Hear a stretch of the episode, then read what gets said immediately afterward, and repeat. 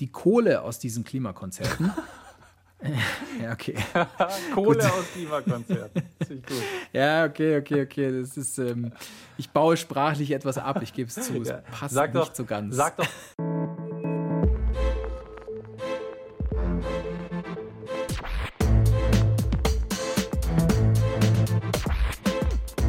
Klassik für Klugscheißer. Hallo und herzlich willkommen zu Klassik für Klugscheißer, dem immer noch neuen Podcast von BR Klassik. Ich bin Uli Knapp. Und ich bin Lauri Reichert. Einen schönen guten Tag auch von mir. Unser Motto heute: It's getting hot in here. okay, das war ein bisschen geschmacklos. Aber dieses Zitat des großen zeitgenössischen Künstlers Nelly, glaube ich, oder? Der war das, von dem ist der Ja, Song. ja klar. Äh, It's getting hot. in ja, genau. here. So take a for Der bringt der bringt's ein bisschen auf den Punkt, worum es heute geht bei uns. Musik und Klima und dass es unweigerlich wärmer wird. Klimatechnisch, ja, das wissen wir ja auch alle. Klima und Musik, das klingt jetzt erstmal jetzt nicht so danach, dass diese beiden Themen so richtig zusammengehen. Aber wir haben uns gedacht, die Erde brennt und was macht eigentlich die Musik? Sorry, Uli. Ich, Depp hat vergessen, ähm, diese Klimaanlage wieder auszumachen und die, so, die ja. bläst da wirklich sehr laut rein. Ich glaube, das ist fast nicht sendbar. Entschuldigt.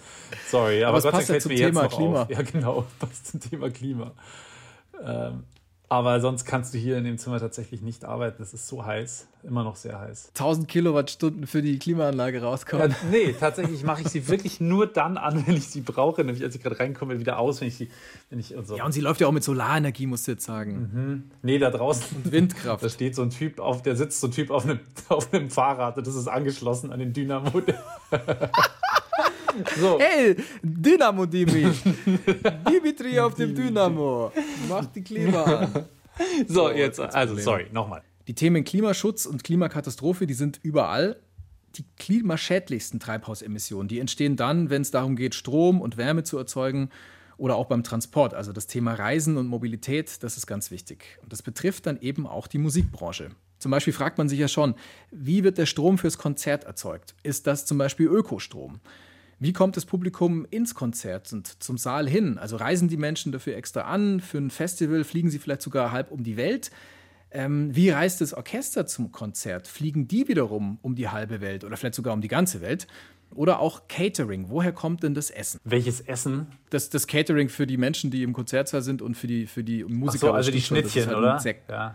Die Schnittchen und vielleicht auch der Schweinsbraten, den man sich als ähm, Konzertmeister vorher natürlich reinhaut, damit man möglichst leicht das Konzert so, schwebt. okay. Aber ja, es spielt eine kleine Rolle, da, da gebe ich dir recht. Okay.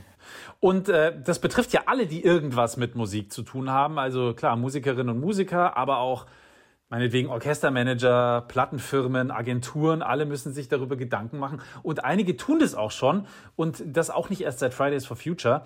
Ein paar von diesen Menschen, die sich Gedanken über das Klima machen, lassen wir heute zu Wort kommen hier bei Klassik für Klugscheißer. Wir fragen uns also jetzt, was tun Menschen aus der Klassikbranche im äh, Angesicht der hässlichen Fratze der Klimakatastrophe? Und wir schauen auch, äh, inwieweit die Klassikbranche vielleicht selber Teil des Problems ist. Aber keine Angst, es wird nicht nur gelabert, auch wenn es ein bisschen so klingt. Wir hören natürlich wie immer auch Musik. Wir haben viel Musik rausgesucht, in der Komponistinnen und Komponisten den Klimawandel verarbeiten. Mir fällt als erstes ein Bild ein. Da steht ein Flügel und der treibt durchs Eismeer. Also anscheinend. Der Flügel steht nämlich fest auf einer künstlichen weißen Scholle und um ihn herum, da ist alles weiß und auch so ein ganz klein bisschen blau. Der Flügel wirkt dann fast schon winzig klein. Er ist nämlich vor der Küste Spitzbergens. Und an den Tasten sitzt ein durchaus berühmter und prominenter Mann und er spielt ein ganz, ganz trauriges Lied.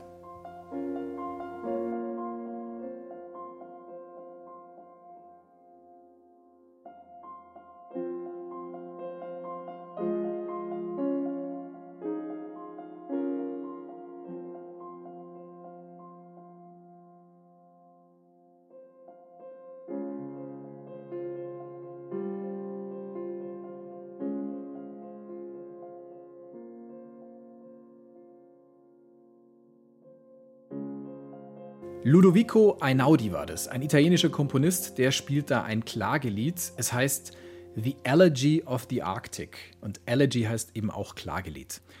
Ludovico Einaudi und Greenpeace, die haben dieses Video vor fünf Jahren rausgehauen. Schaut es euch einfach mal an. Das Stück findet ihr auch auf unserer Playlist. Wir machen ja zu jeder Folge eine Playlist, die gibt es dann auf Spotify. Heißt immer genauso wie diese Folge und da ist jedes Stück Musik drauf, das wir hier nur so ganz kurz andudeln lassen können, nur anreißen oder eben aus Zeitgründen nicht ausspielen können.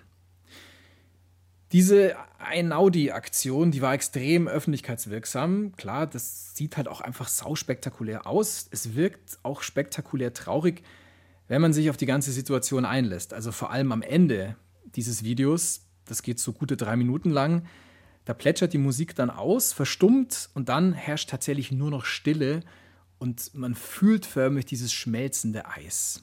Gut, jetzt ist äh, Ludovico Einaudi einer der allergrößten Stars der Neoklassik mit irgendwie hunderten Millionen von Streams. Und Greenpeace ist auch nicht gerade eine kleine Organisation. Äh, dass die zusammen viele, viele Leute erreichen, ist ja klar. Aber hast du vielleicht auch irgendwas Kleineres? Menschen, die nicht irgendwie Millionen von YouTube-Abos haben? Ja, klar. Also es gibt natürlich viel mehr Leute, die sich da engagieren und zwar richtig äh, enorm engagieren, kann man sagen. Auch wenn sie eine deutlich kleinere Reichweite haben. Ich denke da zum Beispiel an das Projekt Sounding Soil. Also Englisch, Soil heißt Erdreich und Sounding eben klingend. Klingendes Erdreich, auf Deutsch klingender Boden kann man es übersetzen. Das ist ein offenes Kunstwerk. Jede und jeder kann da mitmachen und auch selber Böden erforschen. Und damit meine ich jetzt klanglich erforschen. Also dafür muss man sich dann letztlich nur auf deren Webseite anmelden. Dann kriegt man ein Leihgerät und kann Bodengeräusche aufnehmen. Bodengeräusch. Das kriegt man dann also ein Aufnahmegerät und dann kann ich hören, wie mein Vorgarten klingt. ja, ja, könntest du theoretisch tatsächlich machen. Also ja, doch, also das, das, das wäre drin. So ist es vielleicht nicht gedacht, aber doch, letztlich geht es. Ähm, das Aufnahmegerät ist, kann ein bisschen mehr als unsere Aufnahmegeräte, die wir benutzen zum Podcast machen. Du bekommst ein Werkzeug, das hat so die Form von einem Kasten, stellst dir vor, ungefähr so groß wie eine Brotzeitbox. Und dieser Kasten, der verstärkt dann die Schallwellen die mit einem aufgesteckten Lautsprecher letztlich zu hören sind. Das Mikro ist so ungefähr 10 cm lang, schaut aus wie eine Nadel aus orangem Kunststoff und mit dieser Nadel piekst du dann in den Boden hinein. Die Sounds werden dann in die Soundmap integriert und das ergibt am Ende dann eine wirklich große Sammlung von Bodentönen und Bodengeräuschen. Wir hören mal ein paar von diesen Geräuschen an und Lauri, du darfst dann gerne raten, was es war.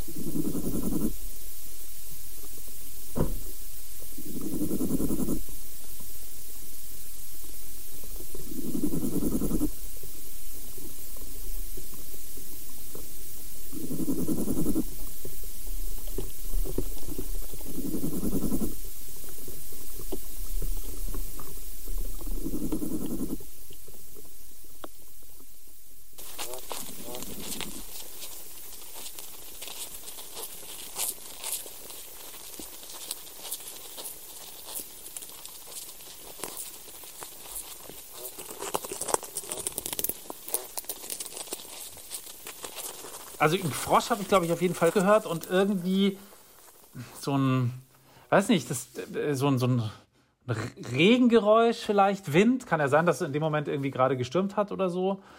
Äh, aber so richtig gut sagen kann ich es tatsächlich nicht. Das eine klang wie so ein Rasensprenger, gell? Ja, so ein bisschen wie ein Rasensprenger, genau. Also, was es genau war, das wird tatsächlich nicht angegeben. Es steht dann immer nur dabei, wo es aufgenommen wurde. Und dann kann man natürlich großartig spekulieren, ob das jetzt vielleicht das Geräusch eines Regenwurms war oder von Milben oder von Hundertfüßern, von Käfern, von Asseln, von Springschwänzen, von Heuschrecken, mhm. von Zikaden. Es kann alles Mögliche gewesen sein aus dem Boden, aber es macht auf jeden Fall interessante Geräusche. Und zwar unterschiedliche Geräusche, also je nach Körpergröße. Findest du eigentlich schon ganz cool. Ähm, also ja, schon, oder? Ja, zeigt irgendwie so, also ich hätte gar nicht gedacht, dass Boden so vielfältig klingen kann. Er klingt normalerweise relativ stumm, gell? Ja, also wenn ich meine Ohren auf den Rasen lege, dann höre ich das nicht. Ich wollte es gerade sagen, das macht man so selten, aber wenn man es tut, dann hört man da irgendwie nichts. Aber was man weiß, ist, dass eben die Lebewesen teilweise sogar über Vibrationen miteinander kommunizieren. Und man kann letztlich sagen, je verschiedener die Geräusche sind, desto vielfältiger ist auch das Leben im Boden. Können wir das auch gut als Podcast oder so vorstellen? Oder so als, als Hintergrundbemalung zum Einschlafen oder beim Arbeiten oder so. Ja, ja, Deep Work. The Soil Edition. The vielleicht. Soil Edition, genau. Ja, das ist eine großartige Geschäftsidee, die wir jetzt gerade hier für umsonst verbraten haben. Und jetzt verdienen andere Menschen damit Millionen, weil sie es auf YouTube packen. Egal. Es gibt, es gibt, es gibt übrigens ein, äh, es gibt ein Album von Bright Eyes äh, mit einem wahnsinnig langen Titel. Also Bright Eyes eine, eine Indie-Band aus Omaha. Und ähm, da ist der zweite Teil des Titels The Stories in the Soil Keep Your Ear to the Ground. Oh, ja. okay. Super Album Interessant. Also ja, genau. Der Pläd nicht. Conor Aubers plädiert hier auch, also schon offensichtlich dafür, dass wir irgendwie unser, unsere Ohren öfter mal irgendwie auf, aufs Gras legen sollen und mal hören, was da so passiert. Leg dein Ohr auf die Schiene Oder des so. Rasens. Genau. Alright, gut. Äh, manchmal hört man tatsächlich auch einfach nur Wind bei diesen ja. Geräuschen. Und vielleicht auch mal einen Vogel, der so ein bisschen weiter weg zwitschert.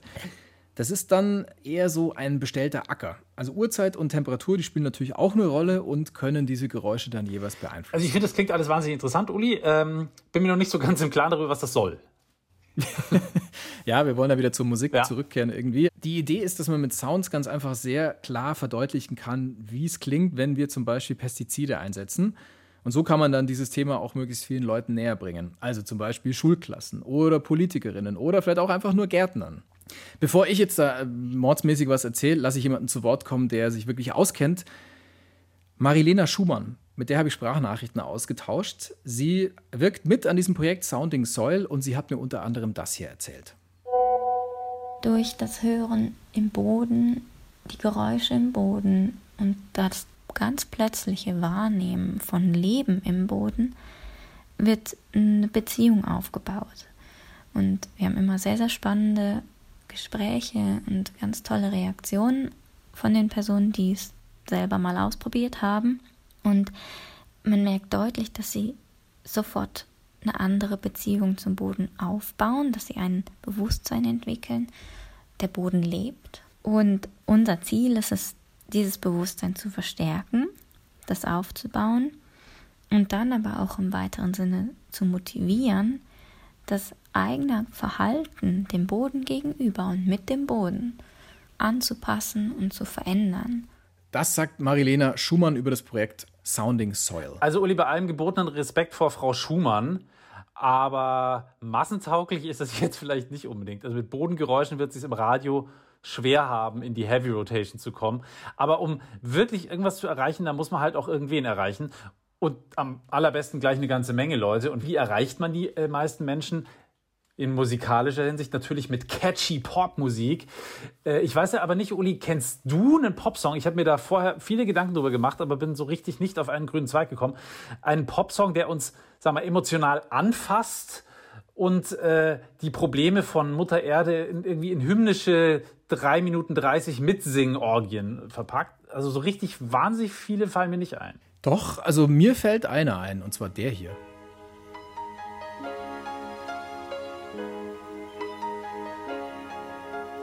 What have we done to the world? Is there a time? what about sunrise? What about rain? Hmm. what about all the things that you said we were to gain? What about killing fears? Is there a time? What about all the things that you said was yours and mine? Did you ever stop to notice all the blood we've shed before? Ever stop to notice this crying earth, this weeping shore? I,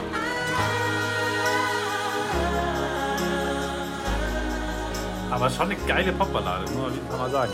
Natürlich, das ist mega, mega fett produziert, mit Gefühl. Okay.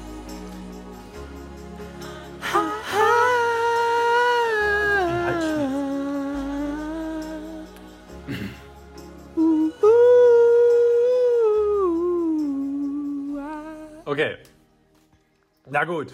Also, an den also wenn, ich, wenn ich das nicht pack, dann weiß ich es auch nicht mehr, Lauri. ja gut, okay. An den habe ich natürlich auch gedacht, aber das ist ein anderes Thema. Auf Jacko und sein Spätwerk kommen wir später nochmal hier in äh, dieser Episode. Aber also sagen wir mal, eine Hymne gegen den Klimawandel ist irgendwie nicht so richtig in sich, zumindest keine aktuelle.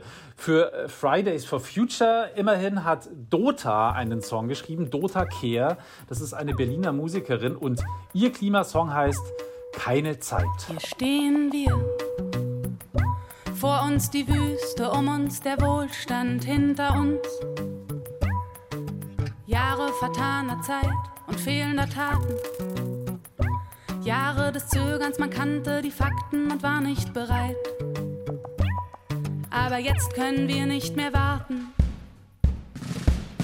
Keine Zeit für die Leugner und Fatalisten. Für die Bequemen und die, die so tun, als ob sie es nicht schon seit Jahren wüssten. Für die, die streikende Schülerin als unvernünftig verlachen. Einzig unvernünftig ist es doch, jetzt einfach so weiterzumachen.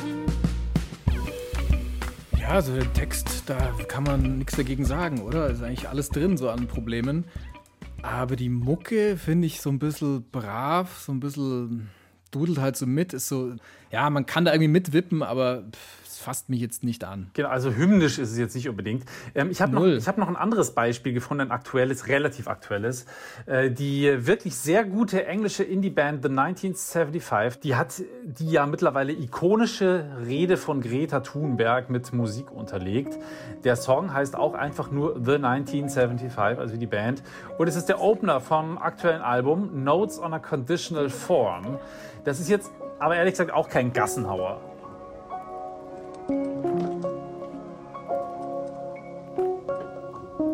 We are right now in the beginning of a climate and ecological crisis. And we need to call it what it is an emergency. We must acknowledge that we do not have the situation under control and that we don't have all the solutions yet. Unless those solutions mean that we simply stop doing certain things. We must admit that we are losing this battle. We have to acknowledge that the older generations have failed. All political movements in their present form have failed. But Homo sapiens have not yet failed. Also der Opening-Track zu einem Album von einer der größten äh, Indie-Bands aktuell, das ist schon ein Statement auf jeden Fall, wenn der dann die Rede von Greta Thunberg irgendwie thematisiert. Und es ist übrigens nicht nur bei dem Song geblieben, also bei dem Statement geblieben. Äh, Die Einnahmen von The 1975 spenden The 1975 an die Klimarebellen von Extinction Rebellion. Und äh, generell haben The 1975 eine grüne Seele, weil sie zum Beispiel auch versuchen, bei der Produktion ihrer Alben auf Einwegkunststoff zu verzichten. Das ist auch schon mal was. Da fällt nämlich eine ganze Menge an, das glaubt man gar nicht. Ja, das glaube ich. Aber jetzt nochmal zu Deutschland zurück. Wir hatten ja gerade Dota. Gibt es bei uns jetzt, also gibt es keinen aktuellen Klimasong? Also vielleicht irgendwas von Herbert Grönemeyer Von einem oder Star, von, meinst was du? weiß ich. Ja, einem Star, der gehört wird, den die Menschen hören wollen. Also, ähm, es gibt tatsächlich schon noch ähm, einen aktuellen und zwar haben da sich einige zusammengetan, unter anderem Bela B. von Ärzten, Francesco Wilking von der höchsten Eisenbahn, Annette Louisanne von Ich will doch nur spielen oder Sie will nur spielen, keine Ahnung, ähm, äh, Clouseau, ähm, Rocco Schamoni und so weiter. Die haben zusammen einen Klimasong eingesungen. Wie ist auch krass, gell? Annette Louisanne und Rocco Schamoni auf einem Song vereint. Wilde Mischung, aber für einen guten Zweck kriegt man sogar die irgendwie unter einen Hut. Jedenfalls, dieses Lied ist nicht von denen selber geschrieben, sondern ein Cover und vielleicht erkennt ihr ja jetzt, von wem das Original ist. Du sagst, du willst die Welt nicht ändern. Und ich frag mich, wie machst du das nur? Du bist auch kein Geist in der Flasche. Und du bist auch kein Loch in der Natur.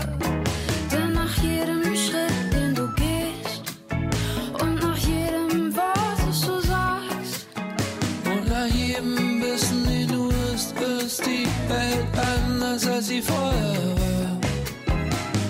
Wann, wenn ich jetzt? Wo, wenn ich hier? Wie wenn ohne Liebe? Wer, wenn ich dir? Du sagst, du willst die Welt nicht retten. Das ist hier alles eine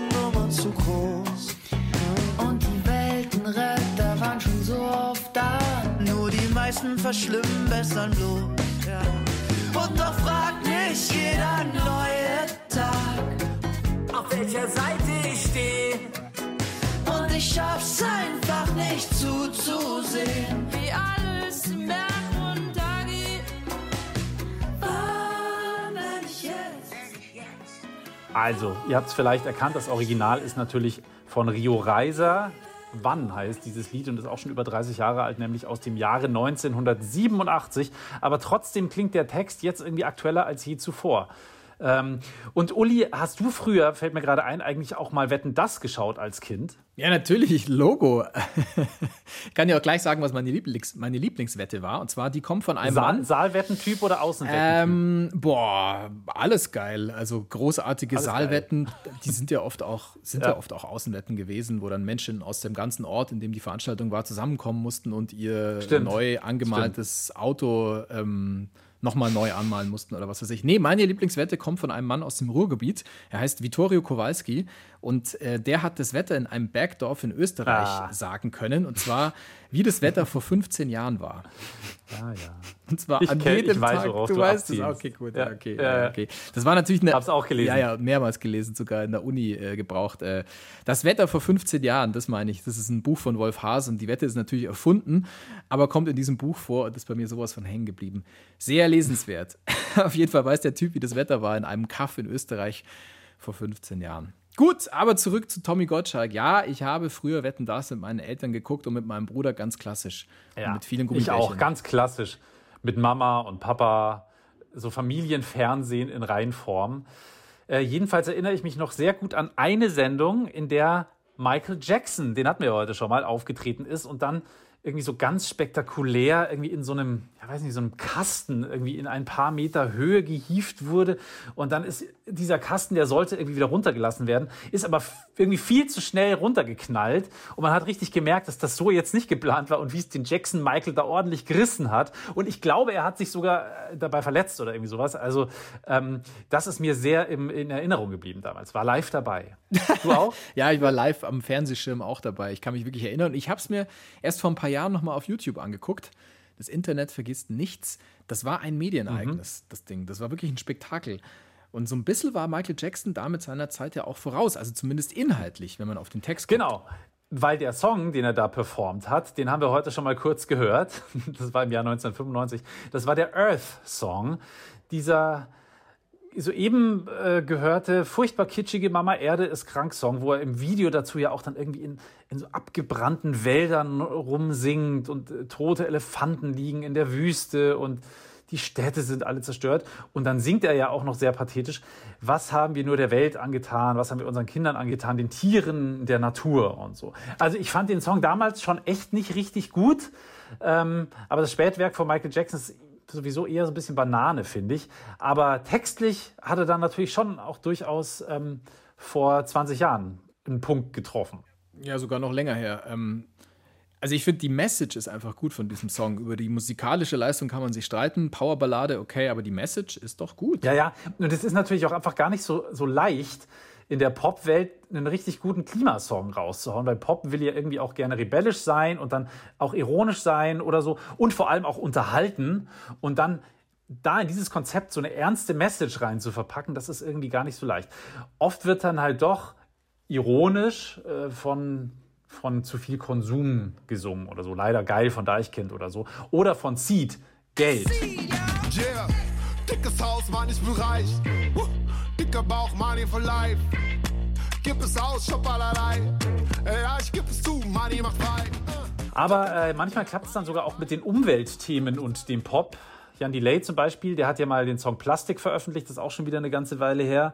Äh, da singt er Menschen ohne Seele mögen Plastik. Und äh, seine neue Platte heißt ja übrigens Earth, Wind and Fire. Sau lustig. Jedenfalls ist äh, diese Platte im Mai 2021, also dieses Jahr erschienen. Und die soll positive Vibes verbreiten, um schwierigen Themen wie Fremdenhass oder auch der Klimakatastrophe zu begegnen. Das ist also auch ein Ansatz, quasi ähm, zum Trotz feiern oder zum Trotz fröhlich sein sozusagen. Obwohl alles irgendwie nicht so richtig gut funktioniert, lassen wir uns unsere Freude nicht nehmen. Dann versuche ich das mal ein bisschen zusammenzufassen, den Pop-Ausflug. Klimasongs, die machen auf jeden Fall auf das Thema aufmerksam. Manche bringen es sogar in die Charts, aber so richtig was dagegen tun, das tun sie halt nicht. Also das Problem bekämpfen sie eigentlich nur minimal. Genau, man kann es eigentlich sogar umdrehen. Musik macht mehr Probleme, als sie löst in dieser Hinsicht. Weil wenn du zum Beispiel mal schaust, was allein die Produktion von Musik oder das Speichern von Musik oder vor allem auch das Streaming verursacht. Äh, das ist nämlich ein ganzer Haufen an CO2-Emissionen. Ich zum Beispiel persönlich habe vor ein paar Jahren mal alle meine CDs weggeschmissen, bis auf so ein paar Sentimentalitäten oder auch einen Teil verschenkt, ähm, wenn das jemand haben wollte. Und es waren wirklich sehr, sehr viele CDs. Also ich spreche hier von Tausenden von CDs. Aber ich wollte all dieses Plastik irgendwie nicht mehr in meiner Wohnung und um mich rum haben und ich wollte irgendwie dann natürlich auch kein neues mehr kaufen. Und du? Hast du sowas auch in der Art mal ich gemacht? Hab, ich habe gerade so Bilder vor Augen, wie du tausende von CDs in Mülltonnen mhm. steckst. Das sind ja ganz schön viele Mülltonnen. Ja, das war, es war einfach ein Wertstoffhof. Okay, gut, dann die ganz große mhm. Mülltonne. Also weggeschmissen habe ich so gut wie keine CD, also nur so umsonst CDs, die manchmal beim Musikmagazin dabei sind. Ich habe auch keine Platten weggeworfen, aber ich kaufe halt einfach seit Jahren mhm. keine CDs oder Platten mehr. Eine Zeit lang habe ich tatsächlich Songs digital ge gekauft, natürlich. ähm, wirklich, also wirklich mal ja. äh, iTunes ja. und so weiter. Und dann habe ich diesen Song auf meinem Laptop und auf dem Handy drauf für 1 Euro oder so, oder das ganze Album für 8 oder 10 Euro. Aber mittlerweile muss ich zugeben, ich streame halt einfach so ja. viel. Und ich weiß, das ist jetzt nicht unbedingt so umweltschonend. Also Vinyl habe ich übrigens auch nicht weggeworfen. Das habe ich dann halt einfach nicht mehr weiter gekauft, weil das ist in der Herstellung tatsächlich auch saugiftig und schädlich. Äh, ich streame seitdem nur noch und damit habe ich aber genau gar nichts besser gemacht, wie man ja mittlerweile auch weiß. Wahrscheinlich habe ich sogar schlimmer gemacht, weil äh, dass wir Musik überall und immer hören können, ist auf jeden Fall ein großer Teil des Problems, sagt auch Bernhard König. Bernhard König ist Komponist und Interaktionskünstler. Er hat Komposition studiert und er hat vor zwei Jahren die Initiative Musik und Klima ins Leben gerufen. Jetzt hören wir erstmal kurz, wie seine Musik klingt. Das ist ein Ausschnitt aus seinem Projekt Stadtteilkantorat, über das wir gleich auch noch sprechen werden mit ihm. Unsere Schule ist eine Baustelle.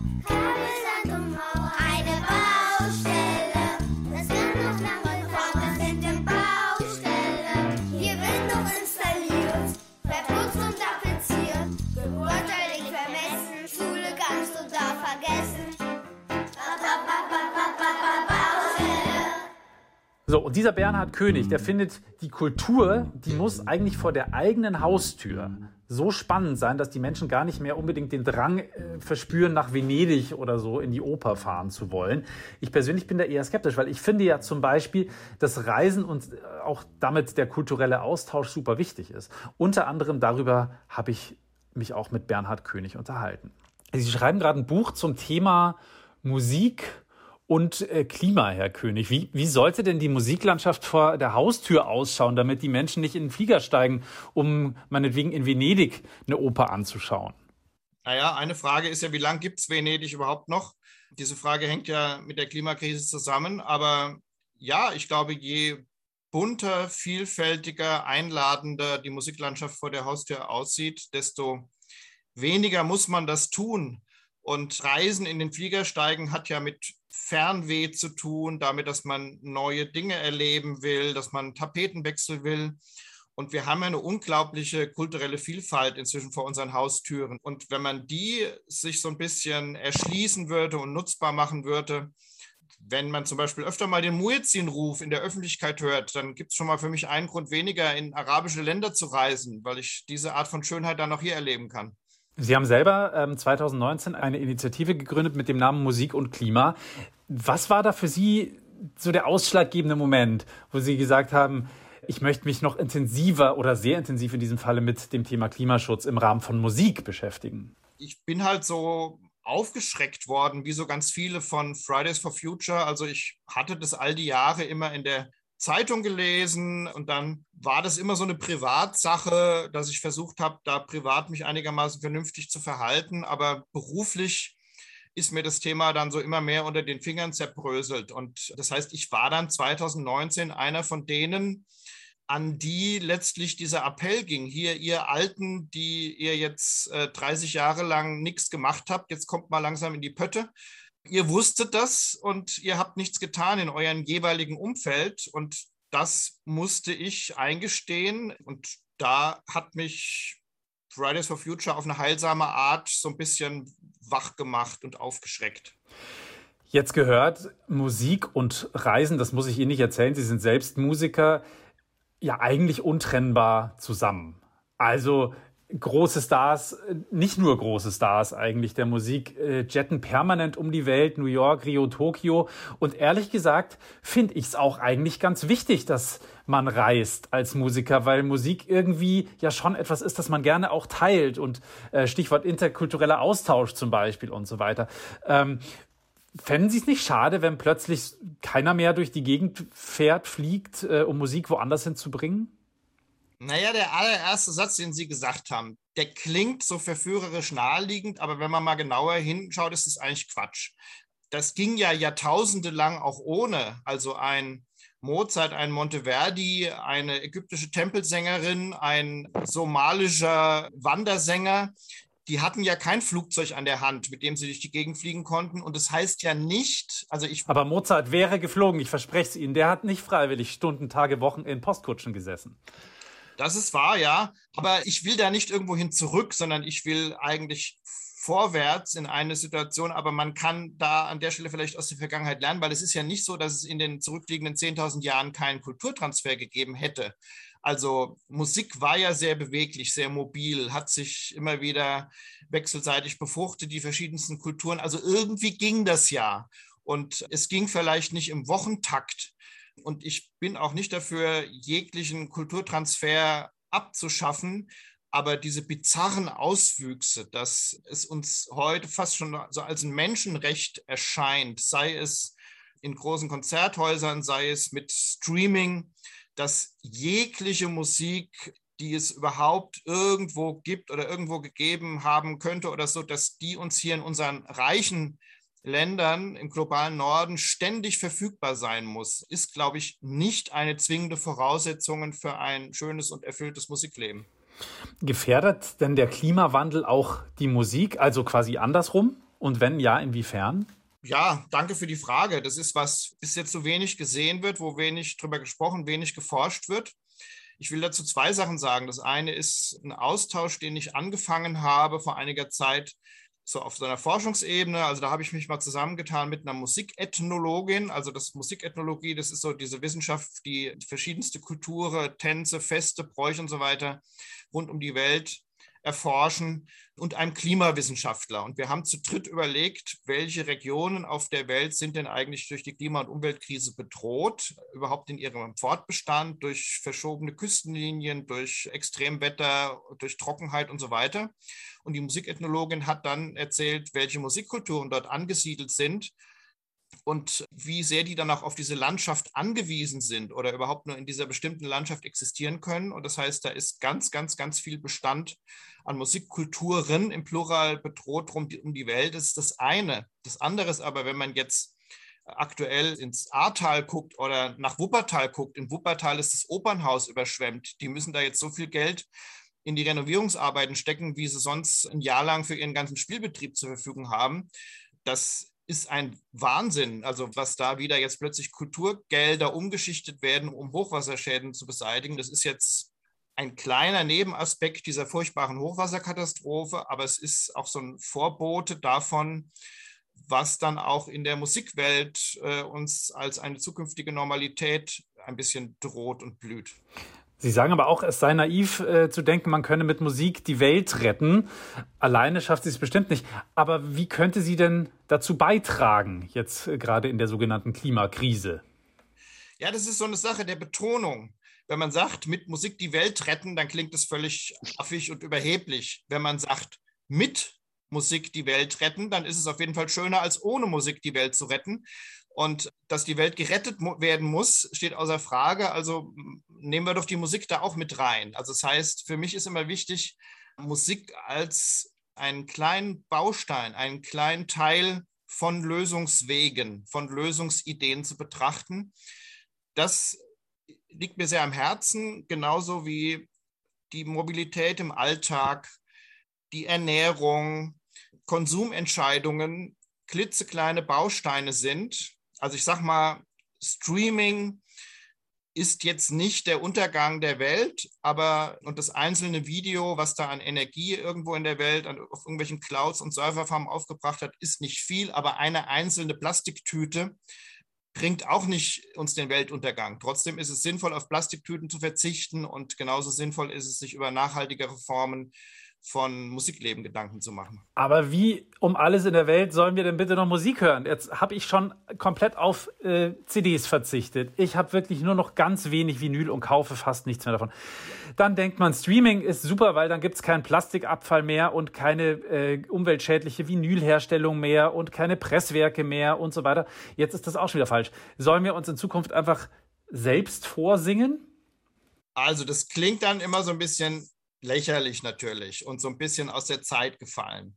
Deswegen sage ich jetzt nicht einfach so ja, ähm, obwohl ich seit 30 Jahren genau in diesem Bereich unterwegs bin und sage, es ist so toll, sich gegenseitig Sachen vorzusingen. Also Menschen, die aus verschiedenen Kulturen kommen, Menschen aus verschiedenen Generationen, Menschen, die sich nicht kennen und sich da einfach mal zu treffen und sich seine Lieder vorzusingen, das ersetzt mir persönlich jeden Urlaub. Aber ich weiß, das ist aus der Zeit gefallen und das ist jetzt erstmal nicht mehrheitsfähig aber überhaupt auch auf diesen Bereich mal mit einer gewissen Bewusstheit hinzuschauen. Sie haben eben das Vinyl und das Plastik und so weiter gesagt. Es gibt da ganz belastbare, solide Berechnungen inzwischen, die sagen, ja, Plastik, CDs und so weiter war durchaus ein Problem, aber Streaming ist die mit Abstand umweltbelastendste, klimabelastendste Form von musikalischer Speicherung. Und das überhaupt mal zu wissen, da sind wir im Moment ganz weit von entfernt. Das heißt nicht, dass man sich jetzt alles äh, schlecht und madig machen muss, aber das heißt, ja, dass man vielleicht über sch schönere und lebendigere Alternativen nachdenken kann und dass sich das auch in diesem Bereich lohnt. Was tun Sie denn persönlich äh, in Ihrem Beruf als Musiker, ähm, um als Komponist und als Musiker nachhaltig zu handeln, nachhaltig zu leben, seinen Beruf auszuüben? Also benutzen Sie keine, keinen Laptop mehr zum Arbeiten oder? Naja, wir führen dieses Gespräch per Zoom. Daran sehen Sie, Eben. dass ich den Laptop benutze. Äh, das heißt, ich bin da auf eine bestimmte Art auch, man kann sagen, inkonsequent oder auch realistisch oder einfach auch ein Kind meiner Zeit. Aber zum, ich kann ein konkretes Beispiel geben. Ich habe ähm, in den letzten fünf, sechs, sieben Jahren unter anderem in einem ja, strukturschwachen Stadtteil oder manche nennen ihn sozialer Brennpunkt im Hamburger Osten gearbeitet. Da habe ich ein Projekt mit aufgebaut namens Stadtteilkantorat, also ein interkulturelles, generationsübergreifendes und interreligiöses Stadtteilprojekt. Und da ging es darum, eine Musik zu machen, wirklich nur für diesen einen Stadtteil der nicht die, aber überhaupt nicht den Anspruch hat, über die Grenzen dieses Stadtteils hinaus zu wirken. Also das heißt, es ging nicht darum, dass jetzt alle Leute nach Mümmelmalsberg kommen und sich das anhören. Es ging nicht darum, dass wir auf irgendeine große Bühne wollen.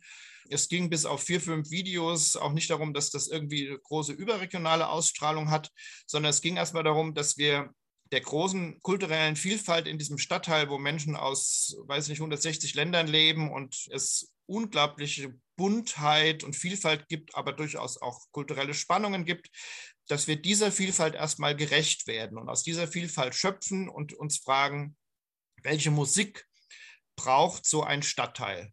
Und das heißt, das hat in diesen Stadtteil hinein, also das ist dann diese Radikal-Utopie, die ich für mich selber da formuliere. Wir haben immer wieder versucht, in diesem Stadtteil maximale Resonanz zu erzeugen. Das heißt, viel Begegnung, viel Auseinandersetzung, viel neue Erlebnisse. Und gleichzeitig, gut, ich bin da mit dem Zug hingefahren, immer mal wieder für eine Woche oder für zwei Wochen. Aber ansonsten hat das nicht viel Energie gekostet, diese Arbeit, weil die eben sich in diesem engen Radius bewegt hat. Und wir waren dann dadurch sehr gut gerüstet für Corona, weil wir diesen kleinen Radius hatten. Wir haben dann eine kleine Tour durch den Stadtteil gemacht, wo wir mit 15 Klappstühlen an den einzelnen Straßenecken so Miniaturaktionen gemacht haben. Und weil wir darauf eingestellt waren, es kann toll sein, mit wenigen Menschen zu arbeiten, was ja in Corona wichtig war. Also man muss nicht immer irgendwie versuchen, möglichst viele zu erreichen, sondern es kann eine eigene Qualität haben auch in Begegnung zu treten mit ganz wenigen Menschen. Was steht am Ende dieser Utopie? Wie sieht denn für Sie die ideale Musiklandschaft der Zukunft aus, wo Sie sich richtig wohlfühlen? Wichtig ist mir, dass ich diese Utopie nicht alleine formuliere. Also ich fange jetzt gerade an oder wir fangen in unserem äh, Verein, ich habe einen interkulturellen, interdisziplinären Verein, der heißt Trimum und da fangen wir gerade an, uns über solche Utopien auszutauschen. Und ich traue an dieser Stelle mir selber nicht, ich traue uns Musikern und Komponistinnen nicht, ähm, sondern möchte mich da gerne mit klügeren Menschen aus anderen Fachdisziplinen austauschen. Das können dann Leute sein aus der Städteplanung, aus den Klimawissenschaften, aus dieser sogenannten Transformationsforschung. Also das sind dann Leute zum Beispiel aus der Soziologie, die sich Gedanken darüber machen, wie sich auch schrittweise eine Gesellschaft verändern lässt. Und mit denen versuche ich mich darüber auszutauschen, wie die sich zum Beispiel die Städte der Zukunft vorstellen oder wie die sich das Landleben der Zukunft vorstellen oder wie die sich die Mobilität der Zukunft vorstellen. Und dann frage ich mich oder frage ich auch diese Kolleginnen und Kollegen aus anderen Fachdisziplinen, welche Rolle könnte denn Musik als ein klitzekleiner Baustein in eurem Zukunftsbild, in eurer Zukunftsvision spielen? Ich habe jetzt gerade, wir werden da demnächst irgendwann im nächsten Jahr eine Podcast-Reihe anfangen, wo sozusagen dann Expertinnen und Experten äh, aus anderen Fachdisziplinen sich eben äh, mit der Frage auseinandersetzen, welche Musik werden wir in Zukunft brauchen. Und ähm, diese Ideen finde ich viel wichtiger als das, was ich mir in meinem kleinen Komponistenspatzenhirn irgendwie ausdenke, weil da ist die Gefahr, dass ich wieder zu sehr von meiner Musik her denke. Aber ich will ja von dem her denken, was äh, uns die Wissenschaft sagt, was die Gesellschaft wirklich brauchen wird. Also, Bernhard König setzt bei sich selber an, haben wir gerade gehört, als aktiver Musiker und als Komponist. Aber es gibt ja auch die Menschen, die im Musikbetrieb hinter den Kulissen arbeiten, also die Agenten und die Manager und die Plattenfirmen und so weiter. Und was machen die gegen den Klimawandel eigentlich? Inwiefern sind sie auch selber Teil des Problems, wie wir ja als Musikgenießer ja irgendwie auch alle? Ähm, zum Beispiel gibt es Musikagenturen, die mittlerweile klimaneutrale Konzerte anbieten. Okay, klimaneutrale Konzerte, ja. das musst du mir erklären. Also ich meine, ja. die Musiker, die müssen ja erstmal selber anreisen. Dann mhm. gibt es das Publikum, das auch irgendwie hinkommen ja. muss. Und außer man streamt. Alles, ja. ja. außer man streamt, was ja. jetzt auch wieder Energie ver verbraucht. Und diese Reiserei allein, die verbraucht ja schon wieder einiges an Energie und stößt CO2 aus. Ja, äh, ich danke dir herzlich für diesen Einwurf, Ulrich. Sehr, sehr gern. Denn äh, genau da äh, setzt die Idee an, also an den drei kritischen Punkten Location, also wo findet das Ganze statt, Anreise der Künstlerinnen und wie kommt das Publikum dahin. Und das geht so. Zuerst misst eine Klimaschutzagentur die CO2-Emissionen, die diese Konzerte erwartungsgemäß haben werden. Und dann wird geprüft, wo man da einsparen kann. Und das, was dann am Ende irgendwie nicht eingesperrt war, und das, was dann am Ende irgendwie nicht eingespart werden kann, sorry. Sperr das CO2 ein. Ja. Sperr es einfach ein. Ins Silo. Und das, was man dann am Ende nicht einsparen kann, wird dann durch Klimaschutzprojekte kompensiert, also durch zum Beispiel Aufforstungsprojekte, Windenergie und so weiter und so fort. Also ich kann es mir jetzt immer noch nicht so richtig vorstellen. Äh, versuch's doch bitte mal zu konkretisieren. Was heißt das denn konkret, Herr Reichert? Sehr gerne. Ich danke dir für diese Anregung, Uli. also äh, stellen wir uns mal vor. Ähm, für Sie immer noch Ulrich. Ein Sorry, Ulrich. Ähm, stellen wir uns ein Konzert vor, das es so in Wahrheit gegeben hat, nämlich ein Konzert in der schönen Stadt Freiburg im Breisgau mit dem Geiger Thomas Hengelbrock. Dafür hat man im Vorfeld einen Kohlendioxidausstoß berechnet von 38,27 Tonnen und ausgeglichen hat man diese Emissionen dann durch den Kauf von Zertifikaten für ein Aufforstungsprojekt in Panama. Da wiederum werden Bäume gepflanzt, die ja, wie wir alle wissen, Kohlenstoff binden und so konnte man dann die Schadstoffe neutralisieren, die dieses Konzert verursacht hat. Bisschen hm. kompliziert. Ja gut, aber äh, rechnet sich das jetzt noch? Also das ja. Geld muss ja irgendwo herkommen. Das stimmt. Ähm, das kostet natürlich alles ein bisschen mehr dann. Das heißt, die Karten für solche Konzerte werden ein bisschen teurer sein. Aber so wahnsinnig teuer ist es auch gar nicht, klimaneutral zu handeln für Konzertveranstalter. Man schätzt, dass je nach Klimaschutzprojekt und Konzert zwischen 500 und 1000 Euro da anfallen. Also nicht so wahnsinnig viel. Und äh, offensichtlich ist es auch so, dass das alles beim Publikum ziemlich gut ankommt und die Leute dann gerne vielleicht auch mal ein bisschen mehr bezahlen, weil die Idee generell super gefunden wird und man dann eben mit einem guten Gewissen ein Konzert anschauen kann. Aber das heißt nicht, dass dass jetzt äh, die Karte 500 oder 1000 Euro mehr kostet, oder? Nee, nee, nee. Das ganze Konzert klimaneutral zu machen, kostet eben nur 500 bis 1000 Euro. Kommt natürlich auf die Größe des Konzertes an. Aber für so ein ganz normales Konzert wie das von Herrn Hengelbrock, ähm, wo da vielleicht ein paar hundert Leute sind, ist es eigentlich recht überschaubar. Weil wir es jetzt gerade schon haben mit CO2-Emissionen prüfen und ausrechnen und so weiter. Das kann tatsächlich ziemlich interessant sein, so ein Konzert mal zu überprüfen auf seine CO2-Emissionen hin. Das hat die Staatsphilharmonie Nürnberg getan. Die haben geguckt, was sie da so an Emissionen haben. Und was glaubst du, was ist rausgekommen? Also was haut am meisten Energie raus? Ja, also wenn man dem Glauben schenkt, was wahnsinnig oft gesagt wird, dann vermutlich halt, dass die Reiserei am meisten Energie schluckt. Schluckt. Ja. Schlockt. Ja, schlockt. Schluckt. Entschuldigung. Also quasi die Mobilität. Ja, könnte man meinen, aber es ist tatsächlich, im Falle von Nürnberg zumindest, das Konzerthaus. Also das Heizen oder?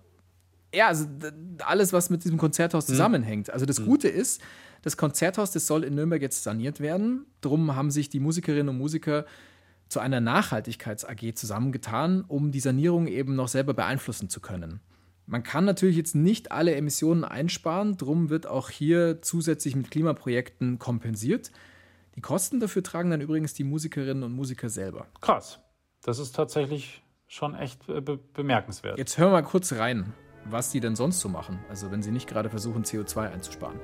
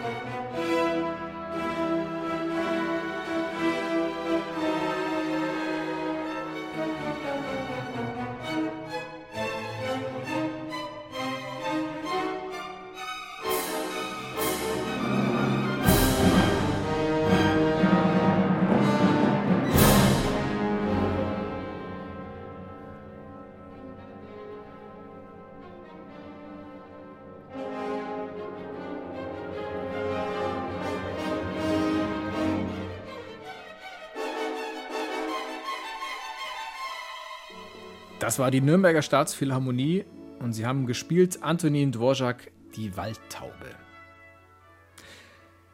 Das Ganze klingt für mich nach einer guten Geschichte und darüber wollte ich natürlich mit jemandem aus dem Orchester sprechen.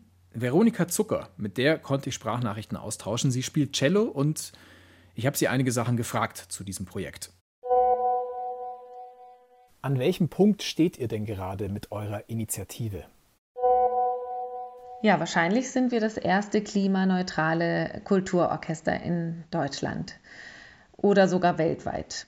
Ich weiß es nicht ganz genau, aber das ist auch nicht unser Hauptfokus, denn viel wichtiger ist natürlich jetzt, wie wir mit unseren Emissionen umgehen.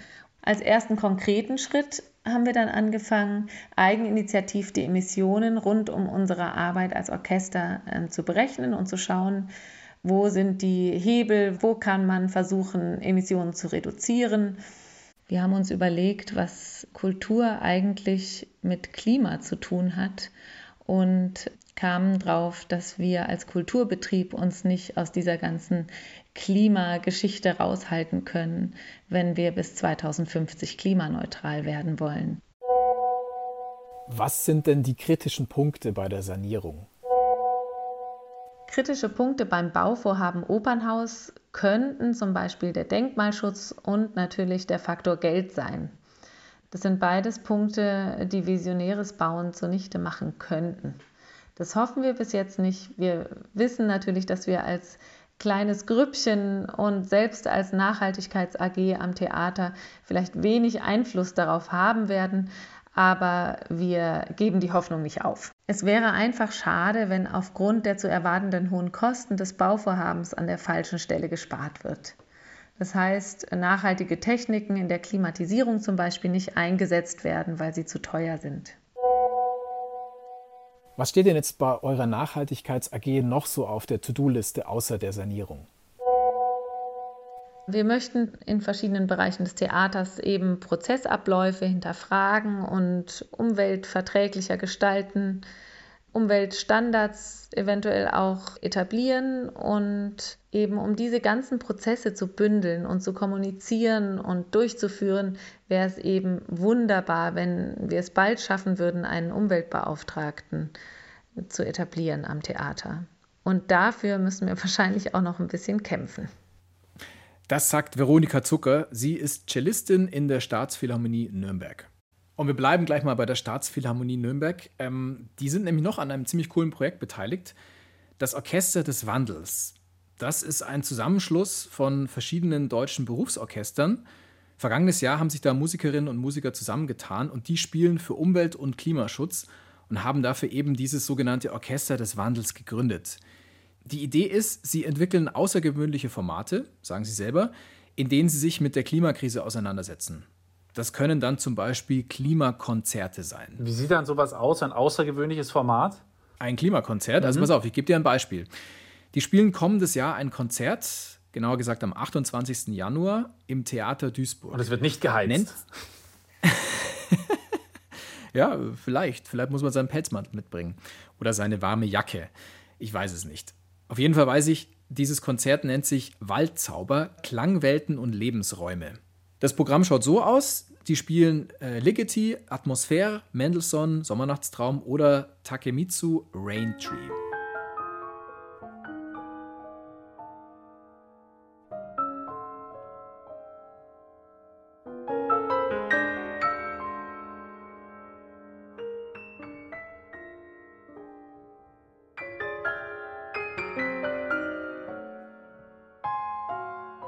Also, es geht darum, mit passenden Stücken die Atmosphäre des Waldes spürbar zu machen, also so eine emotionale, bewusste Auseinandersetzung mit dem Thema Natur. Das Ganze ist zum einen eine musikalische Auseinandersetzung, aber auch eine handfeste finanzielle Auseinandersetzung. Die Kohle aus diesen Klimakonzerten. ja, okay. Kohle aus gut. Ja, okay, okay, okay. Das ist, ähm, ich baue sprachlich etwas ab, ich gebe es zu. Es passt Sag nicht doch, so ganz. Sag doch die Erlöse oder so. Ja, ein Wort, das ich täglich Der verwende. Gewinn. Die Erlöse. Der Gewinn, das Geld ganz einfach, das sie die da Moneten, verdienen. die diesen- Penunzen. Die Moneten. Ja, ja, ja, die Penunsen, die sie da verdienen mit den Klimakonzerten, die fließen dann in ein Aufforstungsprojekt und zwar in Madagaskar. Da wächst Ebenholz, nicht nur Pfeffer. Sehr begehrt, dieses Ebenholz. Und das nicht nur wegen Schneewittchen. Nee, das ist halt auch einfach sehr bedroht. Und für die Musikerinnen und Musiker ist es auch wichtig, weil dieses Ebenholz sich prima eignet für Griffbretter von Instrumenten, für Gitarren und für Geigen zum Beispiel. Mittlerweile sind ungefähr 90 Prozent der Wälder da in Madagaskar zerstört. Das ist mies für den Instrumentenbau, aber ganz mies ist es natürlich fürs Klima. Aber auch das ist, finde ich, wirklich eine, also eine sehr durchdachte und irgendwie auch eine sehr, sehr schöne Idee. Es klingt sehr, sehr vorbildlich, was das Orchester des Wandels so macht. Ja, voll. Also da haben sich mittlerweile auch noch mehr Orchester angeschlossen und eben einen eigenen Verein gegründet, den Orchester des Wandels Deutschland e.V. Und dieser Verein, der unterstützt dann die Aufforstung in Madagaskar und noch ein paar andere Schön. Initiativen. Das ist also die eine Strategie, den eigenen CO2-Abdruck zu kompensieren, indem man Umweltprojekte fördert.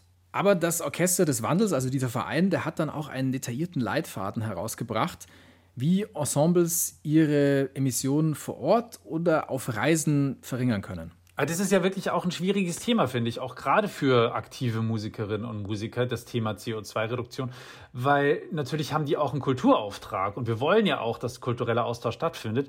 Ähm, sie werden dafür oft öffentlich gefördert und da stellt sich dann natürlich die Frage, wie können die ihren Kulturauftrag erfüllen, wenn sie weniger reisen sollen und deswegen halt auch eigentlich nicht vom Fleck kommen oder sehr, sehr langsam vom Fleck kommen, wenn sie alles mit dem Schiff oder mit der Bahn oder so machen müssen. Da hast du auf jeden Fall einen Punkt.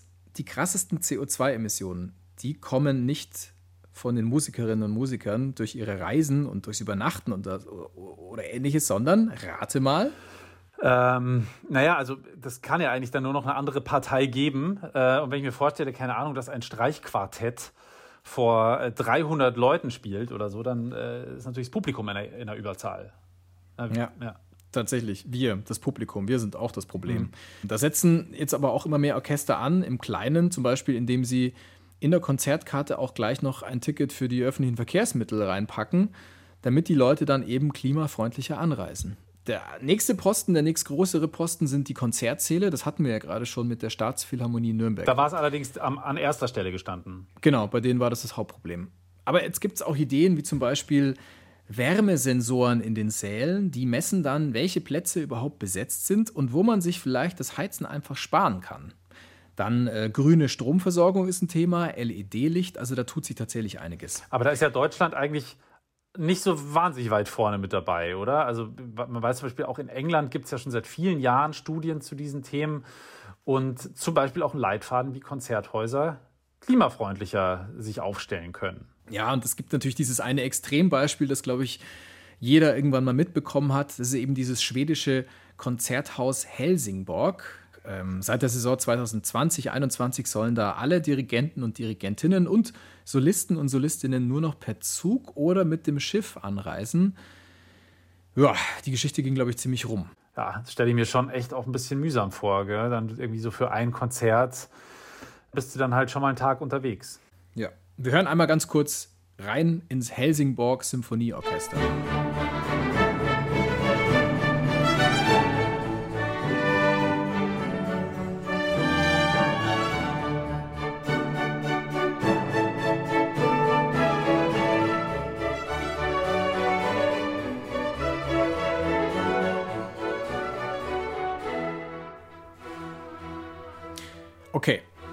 Also dieser Ansatz ist natürlich ein ganz radikaler und das schließt natürlich auch viele Künstlerinnen und Künstler aus, die jetzt vielleicht nicht so viel Zeit haben, also die auch Familie haben und jetzt nicht eine Woche lang mit dem Schiff dahin tuckern können oder mit dem Zug anreisen können, nur um dann ein Konzert zu spielen. Trotzdem ist es, glaube ich, so, dass an dieser Regionalisierung der Orchesterbranche, der Konzertbranche letztlich wohl kein Weg vorbeiführt, weil wochenlang jetzt durch die Welt jetten für Konzerte, ich glaube, das kann es auf Dauer nicht sein. Ich bin jedenfalls ähm, recht erstaunt, wie viel kreative Ideen es dann doch auch wirklich gibt. Also man, ich habe irgendwie das Gefühl, man kann auch äh, von äh, Musikerinnen und Musikerseite und oder von Orchesterseite und auch von Managementseite viel, viel mehr machen, als ich jetzt irgendwie ehrlich gesagt auch vor dieser Episode gedacht habe. Äh, es gibt auch viel mehr Initiativen, als ich irgendwie gedacht habe. Ähm, und ich finde es schon auch ähm, bemerkenswert, wenn öffentlich geförderte Orchester dann ähm, das so auf ihre Musiker abwälzen. Also, dass die dann teilweise selber diese Projekte aus eigener Tasche finanzieren. also das finde ich tatsächlich bemerkenswert. Von den Musikerinnen und Musikern finde ich es bemerkenswert, aber ich finde, da kann sich tatsächlich auch was ändern. Also dann muss man halt die Fördermittel irgendwie anders verteilen. Wahrscheinlich ist es letztlich auch wichtig, dass da interdisziplinär gedacht wird. Also, dass sich die Leute aus der Musikwelt herausbewegen, weil das Wissen in Sachen Klimaschutz, das wird ja gerade in allen möglichen Bereichen angesammelt und dann muss man sich halt vernetzen und zusammentun und schauen, was andere Branchen machen und das Beste für sich da nutzen. Da ist Bernhard König, den wir heute gehört haben, auch ein sehr gutes Beispiel. Ein Mensch, der sich extrem viele Gedanken zum Thema Klimaschutz und Musik macht und der gerade übrigens auch an einem Buch zu dem Thema arbeitet. Das wird demnächst irgendwann erscheinen. Alright, das war's für diese Folge ja. von Klassik für Klugscheißer. Wenn ihr uns noch nicht abonniert habt, dann tut es doch einfach. Abonniert uns bei, was weiß ich, Spotify oder bei Apple Music oder geht in die ARD Audiothek, tolle Plattform. Und wenn ihr da schon mal seid, dann lasst uns doch noch eine kleine Bewertung da, vielleicht so fünf Sternchen und einen netten Kommentar. Das hilft uns immer sehr. In der nächsten Folge werden wir, ihr werdet es nicht glauben, nach dieser Episode verreisen miteinander. Und zwar geht es um das Thema klassische Musik goes Asia. In äh, Asien wird ja extrem viel europäische klassische Musik gehört, aber auch gemacht. Warum das so ist, darüber sprechen wir unter anderem in der nächsten Folge von Klassik für Klugscheißer. Die gibt es in zwei Wochen, weil zwei Wochen lang brauchen wir mit dem klimaneutralen Transportschiff, um dann nach Asien zu gelangen. Ich ruder, ich ruder dich. Endlich rudern. Ja. ich schwimme. Alright, dann macht es gut. Bis zum nächsten Mal. Ich bin Uli Knapp. Servus. Und ich, Lauri Reichert. Gehabt euch wohl.